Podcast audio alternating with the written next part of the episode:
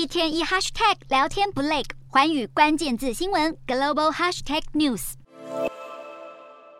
美国阿拉斯加州九月一号举行联邦众议院特别选举，民主党候选人佩尔托拉以百分之五十一点四七比百分之四十八点五三击败共和党前州长培林。今年四十九岁的佩尔托拉打败强劲对手培林，成为了首位阿拉斯加原住民联邦众议员，也是阿拉斯加州第一位女性众议员。他将接替三月辞世的议员杨恩，直到杨恩原本的任期结束，而后在十一月的其中选举继续竞选连任。这次的选举结果让各界相当的吃惊，在大家看来，佩尔托拉简直呢是爆冷胜选，因为阿拉斯加的前州长培林不但知名度高，连前总统川普呢都大力相挺。很多人甚至认为培林像是早期的川普，只是在政治中他的适任度比川普还要更好。原本培林也希望透过角逐这次的选举，再创个人政治生涯高峰，没想到却意外爆冷落选，也让人猜想川普牌是否不再奏效。